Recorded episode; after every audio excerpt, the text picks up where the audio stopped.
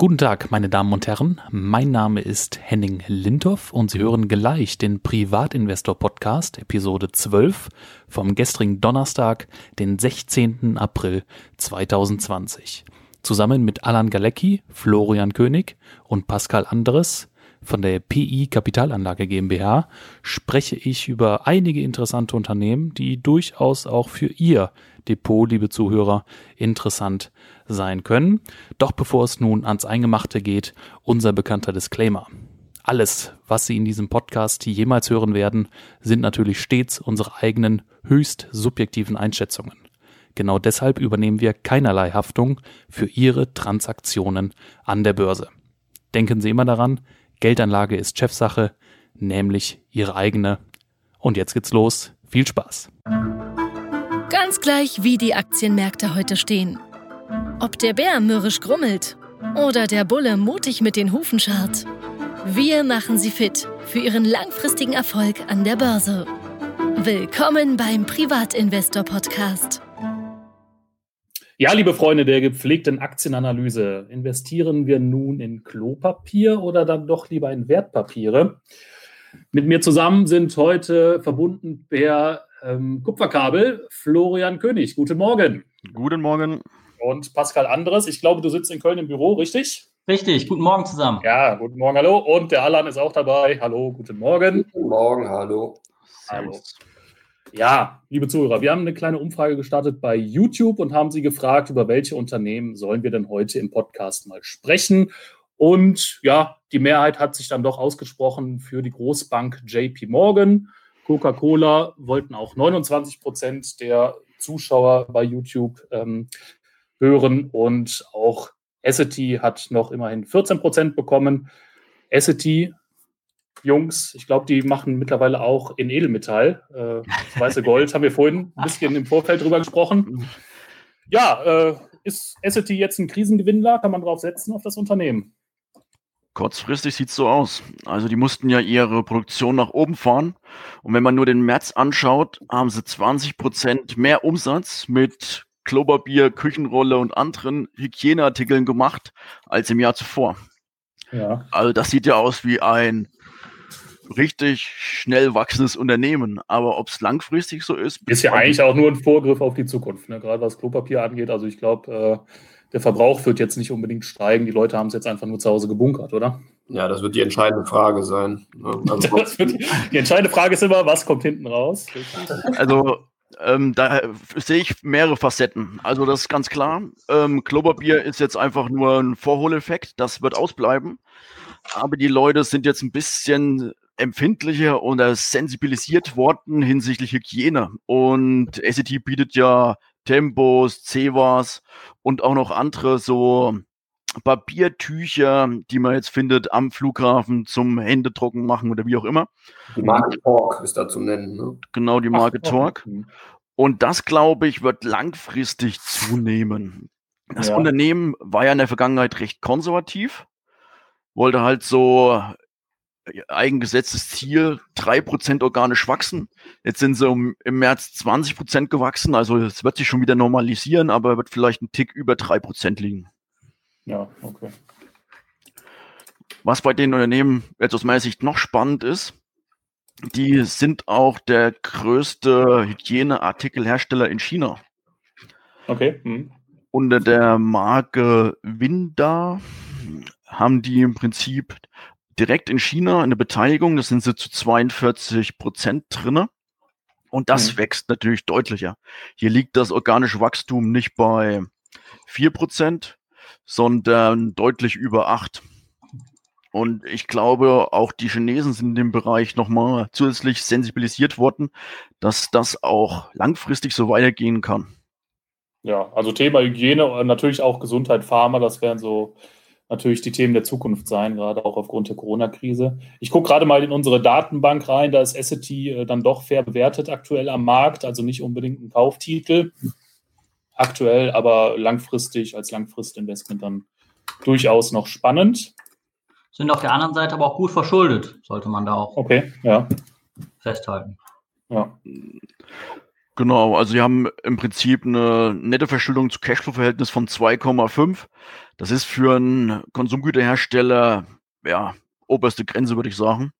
Also wenn man das mit anderen Unternehmen vergleicht, die wir heute besprechen wollen, sind sie schon noch eher etwas geringer verschuldet. Was mir gar nicht gefällt, ist halt der hohe Goodwill-Anteil am Eigenkapital. Dass er enorme immaterielle Vermögenswerte auf der Bilanz haben. Und wenn dann halt eine Marke nicht so läuft wie gedacht, müssen sie auch Abschreibungen vornehmen. Davon gehe ich jetzt erstmal nicht aus, weil ja das Geschäft brummt. Aber sollte man natürlich im Hinterkopf behalten. Das Wachstum über die letzten fünf Jahre jetzt im Ist-Vergleich lag um, im Umsatz ungefähr bei 7% jedes Jahr und bei der EBIT um 10%. Das ist sowohl halt organisches Wachstum, also ein Tick über 3%, als auch anorganisches, indem sie halt ihre Cashflow-Stärke nutzen, um weitere Marken zuzukaufen. Hm. Ich wollte das Markenthema nochmal ansprechen.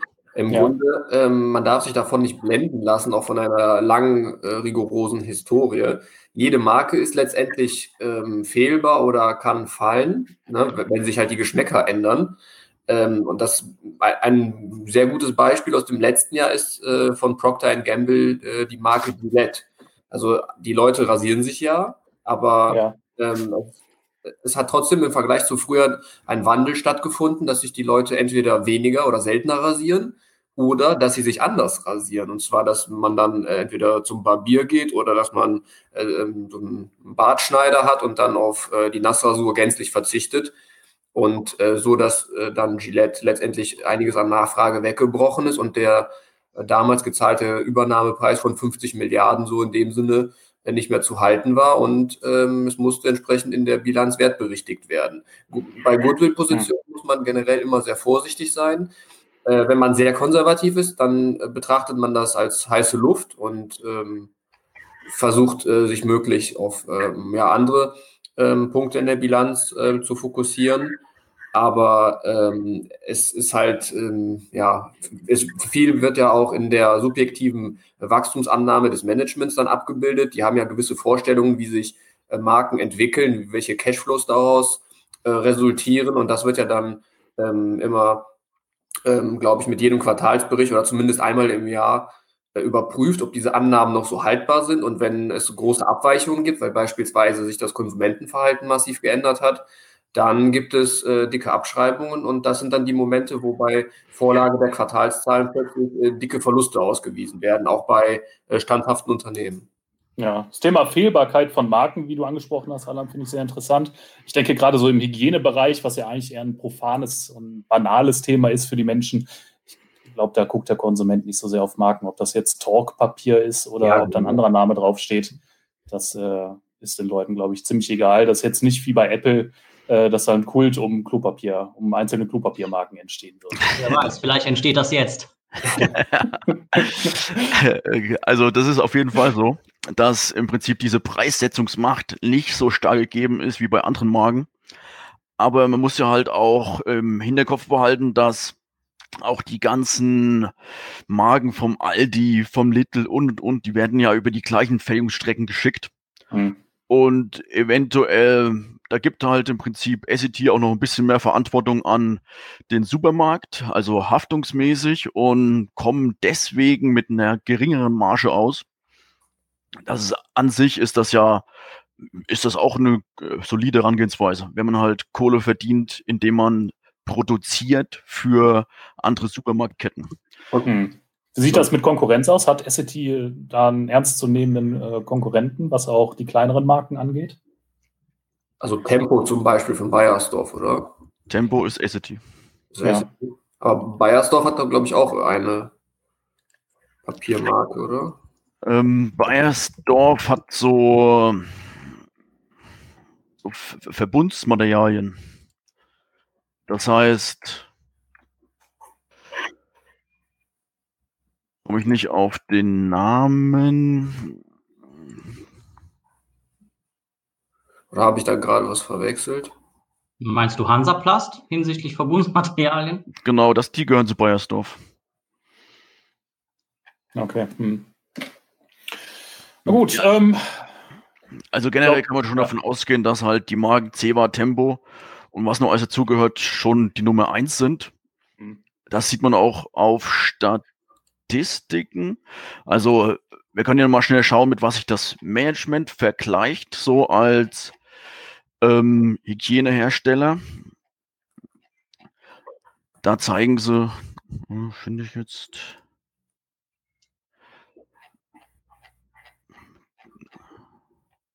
Zeigen sich halt mit Marken recht weit vorne. Aber ja, so die Statistik finde ich jetzt auf die Schnelle leider nicht. Aber generell, der Markt ist halt, ähm, weil auch die Margen nicht so enorm hoch sind, auch nicht so extremst attraktiv, wie jetzt zum Beispiel der Gillette-Markt.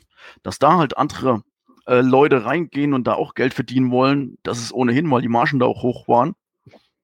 Ein Markt, der eher solide EBIT-Margen hat von 10 oder leicht drunter, der ist dann nicht ganz so attraktiv, wenn man vor allem halt auch mhm. viel investieren muss in Fertigungsstrecken. Ja. Und hinsichtlich der Marken ist ja für uns auch wichtig. Klar kann es zu Markenabschreibungen kommen, aber deswegen schauen wir besonders auf den operativen Cashflow und auf den Free Cashflow, weil diese Abschreibungen ja nicht cashwirksam sind in dem Sinne. deswegen, das ist ein rein, eine, eine reine Sache, die dann auch über die Gewinn- und Verlustrechnung geht, die aber uns als Investoren schon mhm. kitzelt, aber wir können sagen, okay, ähm, wir setzen ja nicht unbedingt auf den Gewinn, sondern wir schauen, was ist am Ende für Cash über für uns. Und so Abschreibungen sind ja nicht unbedingt cashwirksam. Im ersten Moment nicht, aber es kann äh, dauerhaft zu geringeren Einnahmen führen, ne, wenn die Marke nicht mehr so attraktiv ist und die Verkäufe zurückgehen. Das, das ist dann im Cashflow. Genau. genau das muss man schon im Blick behalten, genau. Ja. Langfristig dann, okay. Ähm, anderes Unternehmen mit äh, starken Marken ist natürlich, natürlich Coca-Cola. Ähm, 29 Prozent unserer Zuschauer bei YouTube wollten über dieses Unternehmen etwas mehr wissen. Ich weiß noch, früher hatten wir das Unternehmen schon in der Datenbank. Wir haben es jetzt wieder neu aufgenommen vor ähm, einer Woche. Ähm, warum? Weshalb? Wieso? Es ist ein sehr starkes Unternehmen mit starken Marken, aber wichtig ist da halt die, das Vertriebsnetz, die Infrastruktur, weil die könnten eigentlich jede Marke schnell international vertreiben und dadurch halt auch Mar also Produkte, die sie jetzt noch nicht auf dem Schirm haben, die jetzt noch nicht im Portfolio sind, halt kaufen im jungen, jungen Status äh, Unternehmen, die noch nicht so fortgeschritten sind, kaufen und dann schnell groß machen über der ihre eigene Infrastruktur. Und das ist halt ein riesen Wettbewerbsvorteil von Coca-Cola. Und so können sie langfristig schon wachsen aus unserer Sicht. Also ich selber sehe auch die äh, Vertriebswege und eben dieses ganze Logistiknetz als den großen Vorteil, weil mit der äh, Marke Coca-Cola selber, da dürfte der Großteil der Zeit eigentlich schon eher zurückliegen. Also das große Wachstum sehe ich da jetzt nicht, äh, weil der Trend halt auch zu gesünderen Alternativen geht. Und, ne, und Coca-Cola als Konzern ähm, hat sich ja jetzt auch im Kaffeesegment und bei äh, gesünderen Tee-Alternativen und irgendwelchen äh, anderen kleineren Randgruppen noch äh, positioniert in der Breite, um eben die ähm, in Anführungsstrichen modernen Bedürfnisse besser abdecken zu können. Und das kann man eben über diese etablierten Kanäle, die man hat. Ne? Man, die sind ja in ja. jedem Supermarkt drin und äh, da geht es ja dann relativ zügig rein und man ist dann prominent äh, positioniert. Genau. Ja, ich denke auch, aufgrund der starken Vertriebsnetzwerke ist, es, ist das einfach ein super Langfristinvestment Coca-Cola. Also ja. egal, wie jetzt die Kundengeschmäcker sind, man kann ja schnell umstellen, äh, weiß nicht, irgendwelche neuen Geschmacksrichtungen in das normale Tafelwasser reinmischen und dann ins Regal stellen. Wie du sagst, Alan, die sind ja in allen Supermärkten der Welt vertreten und das ist ja relativ einfach, dann auf die Kundenwünsche, auf die neuen Kundenwünsche einzugehen oder auf neue Trends und neue Moden. Ich denke, da wird Coca-Cola auch in Zukunft immer vorne dabei sein. Und man darf sich nicht abschrecken lassen, weil wenn man sich das Wachstum im Umsatz anschaut, sieht man erstmal 0% über 10 Jahre und über 5 Jahre minus 4%. Das ist absolut auf den ersten Blick kein gutes Unternehmen. Es schafft es nicht, die Umsätze zu steigern. Aber da musst du sagen, halt, stopp, das stimmt so nicht, weil organisch wachsen sie und wollen sie auch weiterhin wachsen. Sie sind nur jetzt von der Strategie dazu übergegangen, ihre ganzen Abfüllanlagen zu verkaufen. Mhm.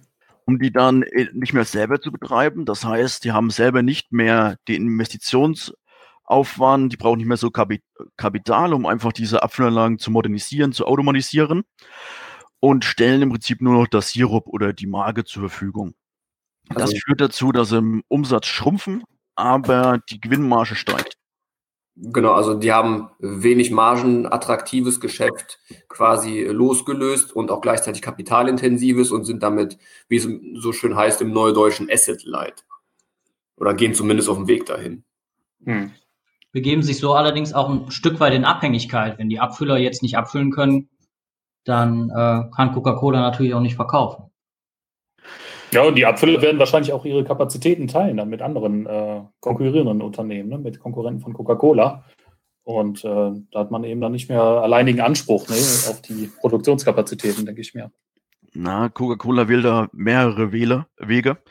Das heißt, ähm, zum einen sind sie dann schon noch als Aktionär mitbeteiligt, weil auch in Europa gibt es ja einige Abfüller von Coca-Cola, die auch börsennotiert sind. Da sind sie mit einer der entscheidenden und bestimmenden Aktionäre. Und zum anderen gibt es ja dann auch teilweise Exklusivverträge. Also, wie Alan schon meinte, die fertigen ja nicht nur Coca-Cola, sondern auch ähm, Monster, diese Ener Energiemarke, mhm. dann hast du Kaffee und, und, und.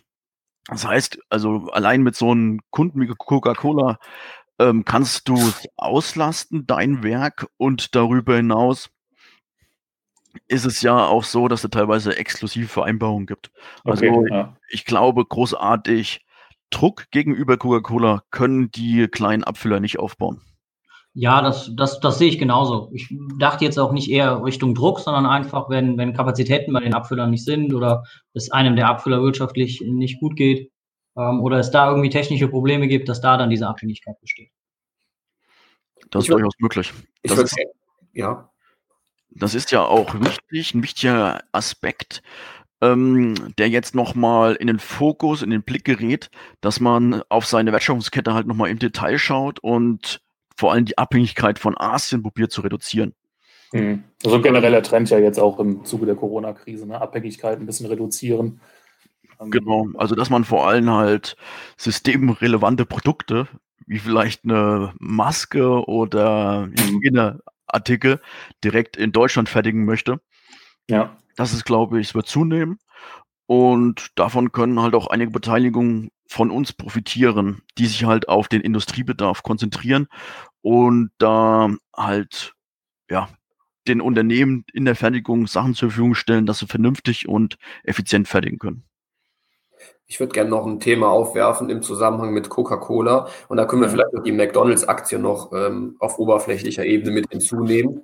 Das sind ja ähm, eigentlich mit Kriseninvestments, weil sie äh, in der letzten Finanzkrise ähm, quasi sehr wenig verloren haben im Vergleich zum Gesamtmarkt. Und jetzt bei der Korrektur ist ja aufgefallen, dass diese Unternehmen sogar mehr verloren haben als der S&P 500, mit nämlich über 40 Prozent von der Spitze bis zum Tief. Und äh, hier darf man nicht außer Acht lassen, dass im Falle von Coca-Cola äh, die nicht nur für den Privatgebrauch Produkte herstellen und verkaufen, sondern äh, auch äh, in Restaurants, in beispielsweise von McDonald's oder halt irgendwelchen auch hm. normalen Nicht-Fastfood-Buden. Ähm, und da ist ja dann entsprechend die Tür zu gewesen, da ist einiges weggebrochen und sowas wird dann natürlich bitter bestraft direkt am Markt. Ne? Ob das dann so nachhaltig ist, ist eine andere Frage. Wir gehen schon davon aus, dass die Restaurants wieder aufmachen und dass äh, das Leben auf irgendeine Art und Weise wieder zurückkehren wird. Ähm, es kann aber in den Quartalszahlen zumindest temporär einen kleinen Dämpfer geben. Und das wurde vom Markt quasi vorweggenommen, falls sich jemand fragen sollte, warum Coca-Cola als, äh, als Kriseninvestment versagt haben sollte. Das sehen wir jetzt ja. so, ist aber ein kleiner Dämpfer gewesen. Ja. Also ein guter Punkt, war ein kleiner Dämpfer, aber im Moment ist die Aktie immer noch fair bewertet, äh, gemessen an unserem berechneten inneren Wert. Ein anderes Investment, äh, was vormals immer so ein bisschen als krisensicher ähm, bezeichnet wurde, ist AB InBev, der Bierproduzent. Ähm, die Aktie ist dann doch schon ein bisschen stärker äh, heruntergerauscht an den Märkten. Woran liegt das? Könnt ihr euch das erklären? Also wahrscheinlich an der ähm, größeren Verschuldung. Also im Prinzip treff, treffen viele Punkte auf AB InBev zu wie auch bei Coca-Cola. Bloß das Management war in der letzten Zeit noch aggressiver, hat noch mehr Magen dazu gekauft. Dazu kommt der Biermarkt, der auch ähm, sich ein bisschen losgelöst hat von den Industriemarken hin zu kleinen, fertigen, kleinen, kleiner Manufaktur von Bier. Und das ist natürlich auch eine Sache, die AB InBev nicht so schmeckt. Dann muss man ganz klar sagen, es liegt an Corona nämlich an der Biermarke Corona. Die gehört ja auch zum AB InBev-Konzern und mhm. war eine der wichtigeren Marken. Und die hat allein Schaden genommen durch, ähm, ja, dann, dadurch, dass Virus auch den ähnlichen Namen trägt, mhm. hat die hat die halt wirklich Schaden genommen, würde ich sagen. Ja. Also die Absätze sind rückläufig, so wie ich das gehört habe. Und die das haben ist halt recht frühzeitig die Produktion eingestellt. Stimmt, weil das Bier ja. einfach mhm. wirklich nicht mehr gekauft wurde, interessanterweise. Ja, genau. Mhm. Ja. ja. gut, das ist so eine Art von äh, Fehlbarkeit von Marken, die man ja eigentlich gar nicht so vorher prognostizieren kann. Äh, das war jetzt äh, Zufall, ähm, wie die Kunden da reagiert haben. Genau, muss man aber muss man so ein bisschen auch jetzt bei der Analyse berücksichtigen und in den Hinterkopf behalten. Ja? Mhm ja, und dementsprechend ist wahrscheinlich die Bilanz jetzt auch gar nicht mehr so stark, was AB InBev angeht, beziehungsweise sie war vorher nicht stark, aber jetzt eben in, diesem, äh, in dieser Korrekturphase im Zuge von Corona ähm, macht sich eben so eine etwas schwächere Bilanz dann doch bemerkbar. Bin ich bei dir. Der Unterschied halt zu ähm, ein paar anderen Firmen, die halt äh, stärker konzentriert auf äh, ein, zwei Marken sind. Bei AB InBev ist es ja nicht der Fall. Die sind ja äh, deutlich breiter aufgestellt. Also wenn mhm. da jetzt eine Marke ausfällt, dann wird das deutlich weniger ins Gewicht fallen, als äh, ne, wenn jetzt, sagen wir mal, die Leute aufhören würden, Coca-Cola zu trinken. Das wäre schon ein großer Unterschied. Ja. Ja, wollen wir hoffen, dass der nächste Virus nicht Coca-Cola heißt. Gut, kommen wir vielleicht zum Bankensektor. Ähm, da habt ihr euch in letzter Zeit JP Morgan ein bisschen genauer angeschaut. Ähm, jetzt in den letzten Tagen haben diverse Großbanken, gerade amerikanische Banken, Zahlen für das erste Quartal 2020 vorgelegt.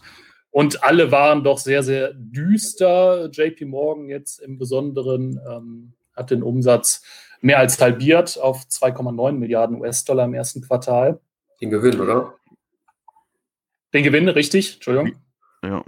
Auch aufgrund von hohen Rückstellungen, die man jetzt äh, aufgebaut hat.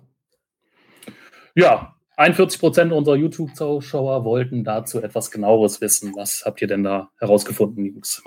Ja, das ist halt auch super spannend, gerade mit den Rückstellungen. Das ist so ein bisschen Indikator, wie läuft's, gerade in den USA. Ähm, das Management hat ja gesagt, sie wollen im Prinzip alles, was, was in ihrer Hand liegt, tun, um die Wirtschaft wieder anzukurbeln. Ähm, die Rückstellung macht jeder gute Manager, der einen konservativen Blick hat. Die haben auch erstmal ganz vernünftige Milliardenbeträge zurückgestellt. Was habe ich gelesen? Ähm, Hat jemand aktuell noch beraten? Irgendwie. Ich glaube, acht waren es, oder? 8,3 Milliarden. 8,3 Milliarden, genau. Hm. Ja. Ja, also Rückstellungen sind ja erstmal äh, eine Maßnahme, um eine Vorsorge zu treffen, also eine Kreditvorsorge. Es ist aber auch so, das kommt, glaube ich, auch vom Diamond, egal wie schlimm die Krise ist, es fallen nicht alle Kredite aus. Das muss, muss man sich auch immer vor Augen führen. Und in dem Zusammenhang habe ich mal geschaut, wie viele Kredite sind denn in der Vergangenheit ausgefallen. Und da sieht man eigentlich ganz schön, dass auch, wo es vorher schon mal richtig geknallt hat, und das war aus meiner Sicht halt ähm, damals zur Dotcom-Blase. Das sind jetzt die Ausfallraten auf 1,94 Prozent hochgegangen bei JP Morgan. In der Finanzkrise bei 2,77 Prozent. Das sind ja auf den ersten Blick nicht unbedingt extreme Ausfallraten. Ähm, und im Jahr 2019 war die Ausfallrate nur bei 0,43 Prozent. Also hier hat JB Morgan kaum Ausfälle gehabt. Das wird jetzt anziehen und ein guter Man Manager ist, wie es der Diamond ist, baut dann halt auch einfach eine gewisse Kreditvorsorge ein was richtig ist und zum jetzigen Zeitpunkt vernünftig, wo keiner abschätzen kann, wie viele Kredite leiden werden und wie es genau weitergeht mit den Maßnahmen. Es hängt wahrscheinlich auch alles an den Maßnahmen von der Politik. Hm. Ich würde gern für unsere Zuhörer zu den Rückstellungen nochmal was sagen, damit das ein bisschen greifbarer ist. Ähm, das sind im Grunde vorweggenommene Verluste, die halt äh, bilanziert werden. Deswegen ähm, wird dann der Gewinn erstmal natürlich deutlich runtergehen. Aber es ist keineswegs ausgemachte Sache, dass diese Verluste auch später tatsächlich so eintreten. Das ist halt, wie Florian schon sagte, eine Vorsichtsmaßnahme, die aber auch ähm, vom ähm, Bilanzierungsstandard her äh, vorgeschrieben ist. Also sofern man ähm, sieht, dass, aha, da könnte was ausfallen an Krediten, ist das Unternehmen verpflichtet, diese ähm, Rückstellungen zu bilden. Die werden ähm, als Verlust quasi in der Gewinn- und Verlustrechnung abgezogen. Es kann aber sein, dass dann beispielsweise nur halb so viele Kredite ausfallen und dann gibt es plötzlich in einem anderen Quartal wieder einen hohen Sondergewinn. Ja, guter Punkt. Hm, Danke für die Erklärung. Was ich mich frage, ist äh, eigentlich, ähm, JP Morgan, sind die jetzt wirklich so abhängig vom Kreditgeschäft?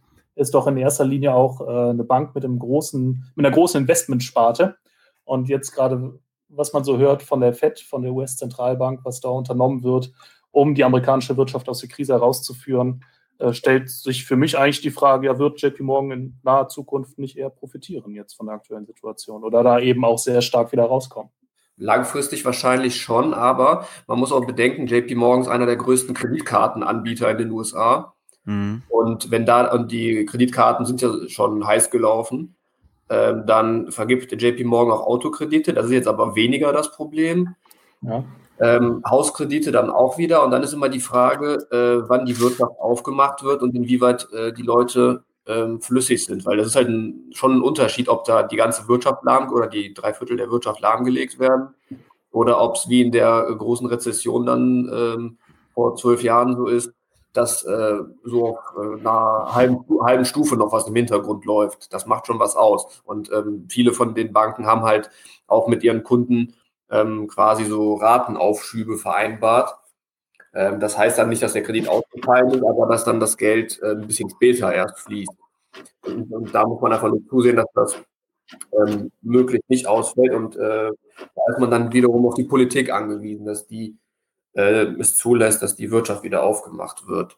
Ansonsten mhm. äh, Investment-Banking-Geschäft, was du angesprochen hast, an für sich ist ja das ist ja auch recht zyklisch, weil äh, das Investment-Banking ist ja im Grunde quasi so ein äh, Beratungsgeschäft für ähm, Konzerne, für Merger und Acquisition Deals zum Beispiel, für Übernahmen, für ähm, das äh, Herausbringen von Anleihen an den Markt ähm, oder um Kapitalerhöhungen durchzuführen. Für, für, solche Geschäfte werden immer die Investmentbanken herangezogen.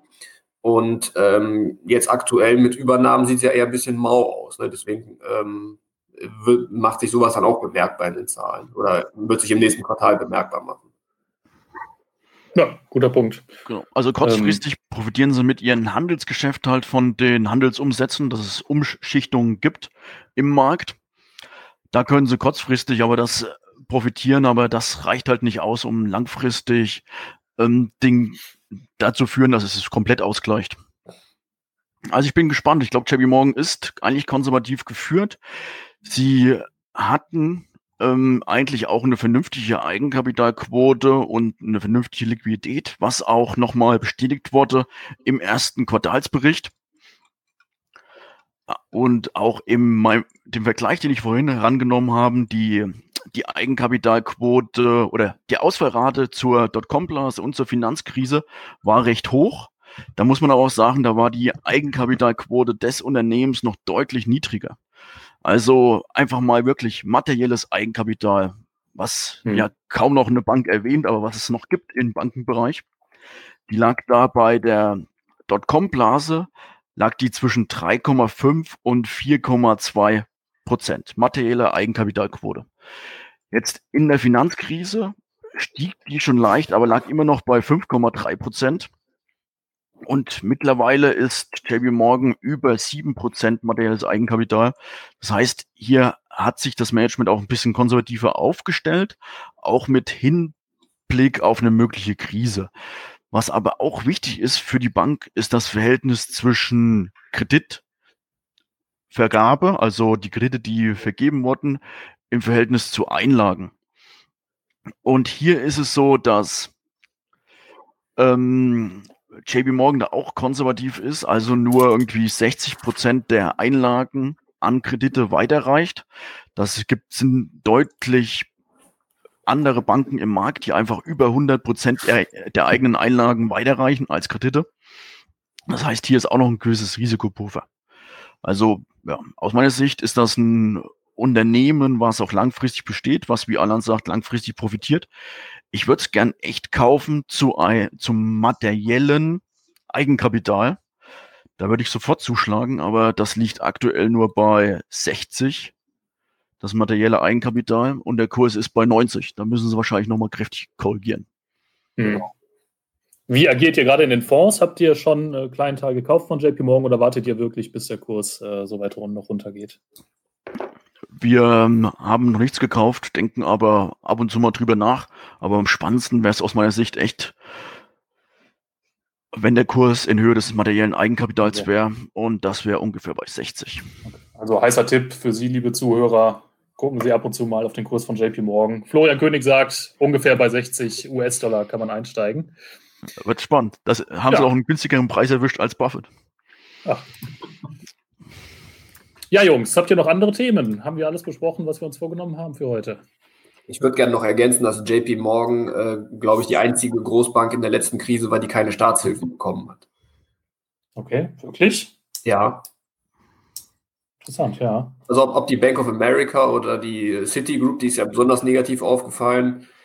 Ähm, Papa hat ja komplett zerlegt, die dann weg waren. Auch diese Hypothekenfinanzierer wurden ja verstaatlicht. Funny hm. und und äh, JP Morgan war halt äh, ja der Last Man Standing, der keine Hilfen brauchte und ähm, ja durch das hervorragende Management eben entsprechend gut die Krise manövriert wurde. Das ist halt äh, der große Pluspunkt, den wir im Vergleich auch zu den Konkurrenten sehen, dass mhm.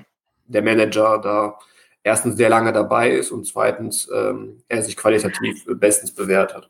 Ja, und er ist auch wieder fit. Er hat ja, glaube ich, eine Not-OP ja, ja. gehabt am Richtig. Herzen. Mhm, genau, ja. Aber er scheint wieder genesen und ich hoffe, dass er auch das und das nicht unbedingt behindert und der jetzt auch vernünftige Entscheidungen trifft. Genau. Ja, hört sich ja wirklich spannend an. Also hätte ich nicht gedacht. Äh, sehr schön, ja. Gut, äh, aber für heute sind wir durch. Was meint ihr? Habt ihr noch was auf dem Herzen?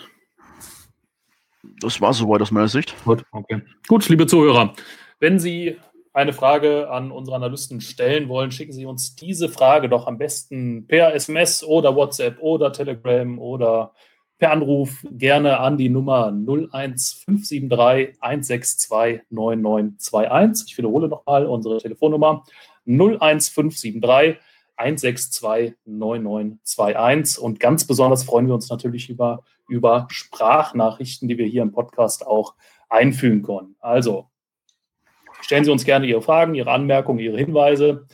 Wir besprechen diese Themen dann sehr gerne.